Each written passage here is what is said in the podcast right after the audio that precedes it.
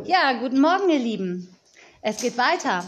Kapitel 21 lese ich heute mit Mia Merle, Emil Maja, Ida Linus, Kendra, Bela, Juna, Emma Lioba und Frau Bela. Das Kapitel heißt Das Rezept des Merlins. Die Kinder blieben stehen und schauten auf ein kleines Häuschen mit Blumen vor den Fenstern und einem knallroten Dach. Aus dem Kamin stieg Rauch auf. Vor der Hütte auf der Terrasse sahen die Kinder schon die Berge von Müll stehen, von denen Tiziana erzählt hatte, sowie einen alten Mann mit Pfeife und eine alte Frau mit einem riesigen Hut. Tiziana öffnete das Gartentürchen und Herr Heiligenfeld, der Reporter, und die Kinder folgten ihr. Das ist aber schön, dass Tizianas Klasse mich einmal besuchen kommt, begrüßte die olle Lilli die Näherkommenden freundlich. Mein Name ist Eulilie Candelaba Zuckerstange, aber ihr könnt mich einfach Olle Lilli nennen. Die Kinder starrten sie mit offenem Mund an. Plötzlich entdeckte Melanie die beiden Ratten auf dem Hut. Sie haben da, begann sie und deutete mit dem Finger drauf. Die olle Lilli stutzte kurz, dann lächelte sie, senkte leicht den Kopf und sagte, darf ich vorstellen? Tag und Nacht. Meine ständigen Begleiter. Absolut zahm übrigens. Nun stellte sie auch den älteren Herrn vor, der die ganze Zeit neben ihr gestanden und an seiner Pfeife gezogen hatte. Ihr seid ja nicht der einzige Besuch heute. Überraschenderweise hat mich mein alter Freund äh, Merlin besucht. Der Merlin schaute über seine Brille hinweg die Kinder an, lächelte und nickte allen zu. Sein Blick verweilte kurz auf Tiziana, und die Macht, die von ihm ausging, überwältigte sie. Kein Zweifel. Vor ihr stand der Herrscher über das Zauberreich. Ich hoffe, wir kommen nicht ungelegen, sagte Herr Heiligenfeld. Wir wollten eigentlich nur Tizianas Abfall abholen. Im Wald ist nämlich nicht das kleinste bisschen Müll zu finden, erklärte Jenny. Nein, Sie kommen gar nicht ungelegen, beruhigte die olle Lilli den Lehrer. Ich mache am besten ein paar Marmeladenbrote, die mögen die Kinder doch bestimmt. Ohne eine Ab Antwort abzuwarten, ging sie zurück ins Haus. Da Friedwart so gerne Marmelade aß, hatte sie zuletzt einen Vorrat eingekocht. Und im Wald war gar kein Müll, sagst du? Der Merlin hatte sich Jenny zugewandt. Die erzählte nun auch alles, was sie am Morgen unternommen und erlebt hatten. Der Merlin nickte und machte Aha und Oh. Die Kinder freuten sich über sein Interesse und berichteten auch, wie sie auf die Idee gekommen waren, eine Waldsäuberungsaktion durchzuführen. Später liefen sie durch den großen Garten, kletterten in dem Baum herum, in dem Tiziana damals eine Nacht verbracht hatte, oder spielten Verstecken. Nun trat die olle Lilli wieder hinaus in den Garten. In der Hand hielt sie ein riesiges Tablett. Alle umringten sie und griffen mit schmutzigen Händen nach den Broten, die sich darauf auftürmten. Sie können aber schnell Brote schmieren, sagte Karl bewundernd, der wusste, wovon er sprach, da er zu Hause jeden Tag für seine Schulbrote selbst sorgen musste und schon für eine Scheibe Brot ewig brauchte, wie seine Mutter immer jammerte. Ach, sagte die olle Lilli an Karl gewandt, ich habe so meine Tricks, damit es ein bisschen schneller geht. Dann griff sich auch Melanie ein Brot. Lass es aber nicht fallen, sagte die olle, olle Lilli lächelnd. Melanie starrte die alte Hexe an. Woher? Ach, sicher von Tiziana. Die olle Lilli lächelte vielsagend. Und an Tiziana gewandt fuhr Melanie fort, du musst auch nicht alles weiter erzählen. Wenn du das Brot fallen lässt, dann wenigstens auf das andere Hosenbein, sagte Thomas. Da ist nämlich noch eine kleine saubere Stelle. Die anderen Kinder lachten. Du gehst dich am besten erst mal waschen, bevor du mit mir redest, und nimm deinen Freund mit. Sie deutete auf Karl. Der stinkt auch so. Sie machte eine kleine Pause. Kein Grund, rot zu werden. Nun lachten die Kinder wieder. Nur Thomas und Karl nicht. Na, na, Kinder, mischte sich der Merlin ein. Die beiden haben sich ein seltenes Virus eingefangen. Das vergeht wieder. Die richtige Medizin und ihr seid schnell wieder gesund. Der Reporter war bei den letzten Worten des Merlins interessiert näher gekommen. Friedwart und Umra, die in der Küche und Hütte hinter dem Fenster das Treiben beobachteten, bemerkten nur den Reporter. Das ist doch einer von den Männern, die wir neulich nachts am Waldrand beobachtet haben, sagte Umra. Friedwart musste wieder über die guten Augen seiner Freundin staunen. Den hätte ich nun nicht erkannt, sagte er. Doch, da bin ich sicher. Das war der Fahrer. Der hat mit einem anderen Mann, der nicht hier ist, die Waschmaschine im Wald abgeladen. Ich erkenne ihn ganz genau. Aber in der Nacht hatte er nicht so ein rotes Gesicht. Ich glaube, dann habe ich auch so ein Virus, sagte Herr Winterhuber gerade zu dem Merlin. Kennen Sie sich mit solchen Sachen aus? Ja, ein bisschen, antwortete der Zauberer bescheiden. Die anderen Kinder wurden aufmerksam, besonders Karl und Thomas. Thomas hatte begriffen, dass er inzwischen genauso stank wie sein Freund, seitdem er auf der Lichtung das Kaugummipapierchen fallen gelassen hatte. Und Karl hatte am Tag zuvor Müll fallen lassen. Danach hatte Thomas Karl besucht und bemerkt, dass er einen roten Kopf hatte und unangenehm roch, wie der Reporter. Thomas kombinierte. Dann hatte also auch der Reporter Müll in den Wald geworfen. Vielleicht, dachte Thomas belustigt, laufen alle Leute, die Müll in den Wald geworfen haben, nun mit einem roten Kopf und stinkend durch Mützendorf. Äh, sind Sie Arzt? fragte Herr Winterhuber interessiert und schaltete sein Tonbandgerät ein. Er hielt dem Zauberer das Mikrofon vor das Gesicht. Sozusagen. Heiler wäre vielleicht ein besseres Wort. Bei uns gibt es keine Ärzte, wir brauchen sie nicht. Der Merlin lächelte geheimnisvoll. Äh, sie sind nicht aus dieser Gegend? fragte der Reporter nach.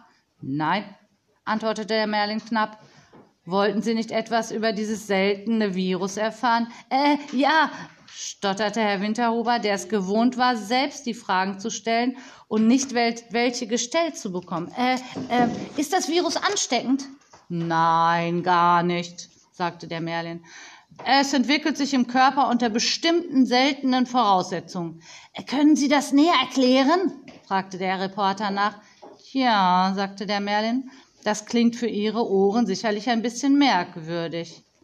Der Zauberer ließ sich in dem Schaukelstuhl der ollen Lilli nieder und nahm die Brille ab.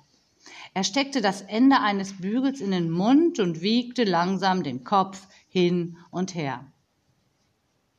Herr Winterhuber war ratlos. Warum redete der alte Mann nicht weiter? Im selben Moment schaute der Merlin den Reporter an und für einen kurzen Moment, den die anderen Umstehenden nicht wahrnahmen, blitzten die Augen des Merlins gleißend hell. Den Reporter packte ein Schwindelgefühl, das ihn im nächsten Augenblick auch schon wieder verließ. Gleichzeitig erfüllte ihn ein Gefühl von grenzenlosem Vertrauen zu dem alten Mann. Er würde ihm nun alles, ja alles glauben, selbst wenn er behauptet hätte, Herr Winterhubers Mutter zu sein. Musste man als Reporter denn nicht immer misstrauisch sein? Wieso wollte er dem alten Mann unbedingt alles glauben? Nun, fuhr der alte Mann fort, als sei nichts geschehen. Das Virus entsteht durch das Zusammentreffen von Sternenlichteinflüssen und Sachen. Äh, was denn für Sachen? fragte Herr Winterhuber nach. Irgendwelche Sachen, erklärte der Merlin. Zum Beispiel Stühle, Tische, Tassen, eben alles. Auch Marmeladenbrote? fragte Melanie dazwischen und biss in ihres hinein, so dass der rote Saft an ihren Mundwinkeln herabtropfte. Auch Marmeladenbrote, selbstverständlich, sagte der Zauberer zu Melanie gewandt, aber nur, wenn etwas davon auf den Boden fällt. Melanie hielt sofort die Hand unter ihr Brot und grinste. Es kommt dann zu Fehlklängen, wenn Menschen in dem Moment, wo Schuppen des Lichtes diese Gegenstände berühren, in das Licht geraten, fuhr der alte Mann an den Reporter gewandt fort. Herr Winterhuber war sich sicher, nichts von dem, was der Mann sagte, zu verstehen. Dennoch fragte er nicht nach, obwohl er das als Reporter unbedingt hätte tun müssen. Wieso verhielt er sich nur so seltsam? Die umstehenden Kinder hatten großen Spaß an der Fantasie des alten Mannes. Wer konnte schon solche Geschichten erfinden, in denen von Lichtschuppen und Fehlklängen die Rede war? Tiziana kannte wirklich seltsame Leute.